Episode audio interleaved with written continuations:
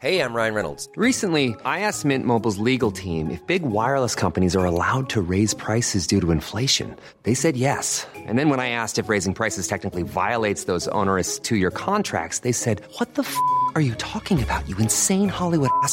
F- So to recap, we're cutting the price of Mint Unlimited from $30 a month to just $15 a month. Give it a try at mintmobile.com slash switch. $45 upfront for three months plus taxes and fees. Promo rate for new customers for limited time. Unlimited more than 40 gigabytes per month. Slows. Full terms at mintmobile.com.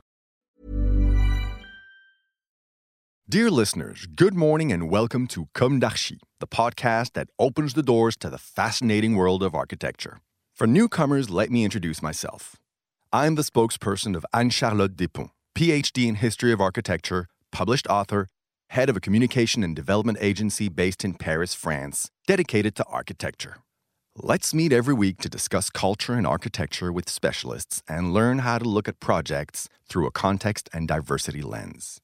Thank you for being with me today, and now it's time for talent. Bienvenue dans Comme d'Archi. Hi everybody. Hi Horace Montazami. Hi, hello. Hello. Thank you for being here today. You are architect in activity in Paris, France.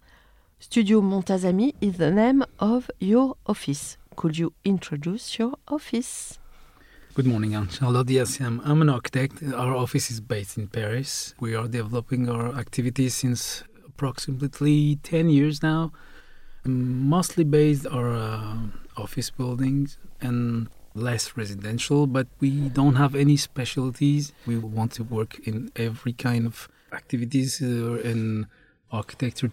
We are 15 today. The company is growing a bit because we win some competition lately, uh, last three years. So uh, we hopefully will uh, hire people and we'll grow up a little bit, but not too much because my interest in that, what I want to uh, always to be in contact with all the projects in every level of of uh, the development of each project, and um, I don't have a like a vision of a huge company with uh, many architects to be able to be in in touch with in contact with all, all the clients and all the projects uh, during all the stage in its development. You are a passionate architect. I believe I'm I'm a passionate architect. I, I always wanted to be an architect since I was five. To me, it's part of the magic of that world. I just discovered architecture by visiting the site of our home uh, in construction with my dad, and that was in Iran when I was born. And then we moved to France, and then I always wanted to be an architect. We will talk about your project, La Cité Universelle, project located in Paris. When it will be delivered? Today, uh, it's planned to be delivered 2024, but it's a huge project. It's really complicated, so it depends of many factors. Because we don't want to deliver a project which is not matching our uh, the overview of all what we wanted to include in that project. It's a project about handicap. It's not an easy game to play. A, we really need to take our time to include all typology of handicaps in our that building. So that's why, for the moment, 2024 is the, the delivery date. But I believe maybe it will be postponed because we need to take time to do the best project we can deliver. Okay. Could you describe really this project on your approach? The project was first of all an urban project. For the audience, the project is just facing La Philharmonie from Jean Nouvel and La Cité de la Musique from Portzamparc. So for an architect, young architect like me, it's an honor to build just in front of those two great French architects. And then it's the for us, it's the continuity of the Parc de la Villette. So uh, we have just the road, the highway we call Périphérique in Paris, which is dividing uh, uh, that land by into two different sides. But we wanted uh, with Pecher, that another architect from Baumschlager Eberle, we we've been working on that project. We are two. I just forgot to, tell. This is really important because it's a common work from two architects, and we wanted to to continue that um, that landscape from La Villette to our side, and just implement uh, what we called with um, the object in the park. That's why it's a bit uh, curvy and round, uh, just placed uh, like an emblematic project in that area. And then we met people, activists like Ryadh Sallem, who is an athlete who, who he's in some kind of ambassador of uh, 22, 24 Olympic Games also. So our target first was to reach that timeline for to be ready for, to include the project in, in the, for the Olympic Games. And beside this, we we just saw that we need a space for many activities around handicaps. So you have a medical center inside that building. You have 110 hotel rooms on the rooftops, the best area, and with a great view over Paris. And then that stadium, uh, which will be included in the project, 1,000 people can come and, and watch games, uh, handicap uh, sports games. And what is great about this project, I just feel like uh, being a student again. We were able with Anne Sprecher to convince our the developer to follow our first sketch to have project going layer by layer one over the others because as you may know everybody wants its own entrance the hotel normally wants to have one side of the building and today to feel that we are all in the same uh, feeling of the same space.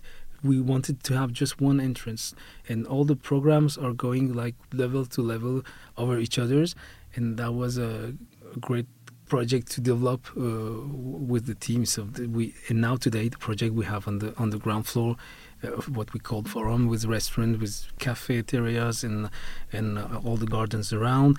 And then over the top some levels uh, for office buildings and then the hotel on, on the last floor with the rooftops open to everyone. It's a building which is not closed just for users.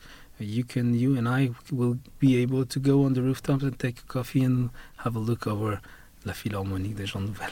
Okay, it's a very big, big project, and we can feel in this project, in the form, a kind of dynamism.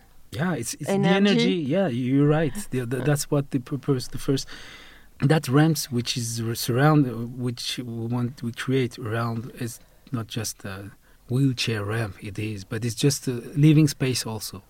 So some kind of so today it was before the crisis we're living today, but we wanted to have a lot of terrace outside our office spaces.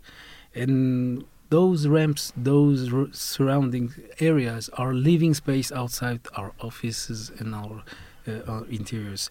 So we were maybe we did before knowing what's going on. But today, when you work in an office, you want to go to in a terrace. You want to go from. You don't want to take the elevators. You will take that ramp from from an upper level to go to the to your restaurants downstairs. So you will be able to take that ramp. So it's open to everyone. So that's the first purpose, that ramp. But it's it's yeah it's it's designing all the all the project and it's create that energy you were talking about uh, because at the beginning, the first step was the sport uh, and, and, this uh, the stadium uh, uh for handicap, store, uh, handicap sport. Sorry. We can see the the mixed between the project and the landscape. Is it a new way of thinking the city? The intention was was to not have any different facades. You just feel that you're in contact with that building on each uh, facade from north to south, east to west. The same quality of facades, the same transparency, just to feel you can be welcome in that building anywhere you are. So no polarity. That was the first, uh, our first intentions, and then that side is really visible from uh, from different level of view, from the pedestrian view, from the highway surrounding, from uh, Paris because we are in Paris, but we're boarding the city of Pantin.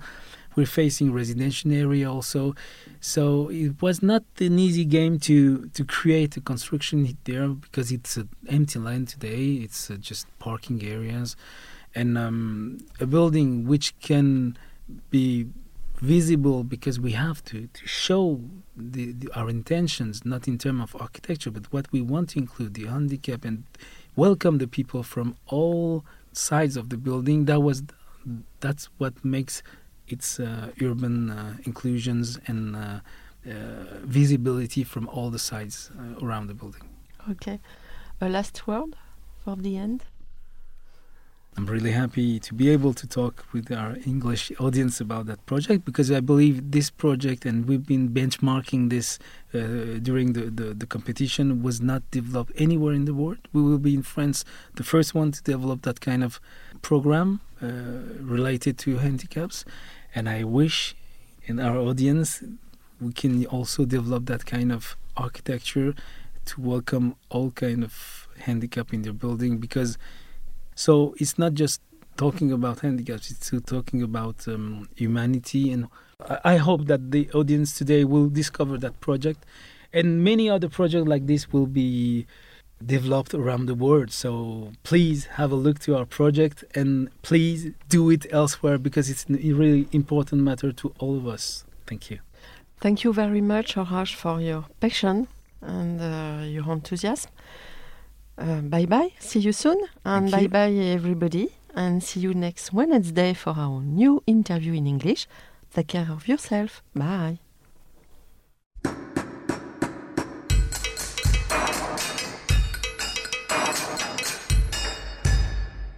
Thank you for listening. Don't forget to tune in to our previous content on Instagram at Comme d'Archi Podcast. If you like it, make sure to promote the podcast by giving it five stars on Apple Podcast and adding a comment or on any of your favorite podcast platforms. And don't forget to subscribe and listen to all of our episodes for free. See you soon, and until then, take care of yourself. Imagine the softest sheets you've ever felt. Now imagine them getting even softer over time. That's what you'll feel with Boll and Branch's organic cotton sheets. In a recent customer survey, 96% replied that Boll and Branch sheets get softer with every wash. Start getting your best night's sleep in these sheets that get softer and softer for years to come. Try their sheets with a 30-night guarantee. Plus, get 15% off your first order at bollandbranch.com. Code BUTTERY. Exclusions apply. See site for details.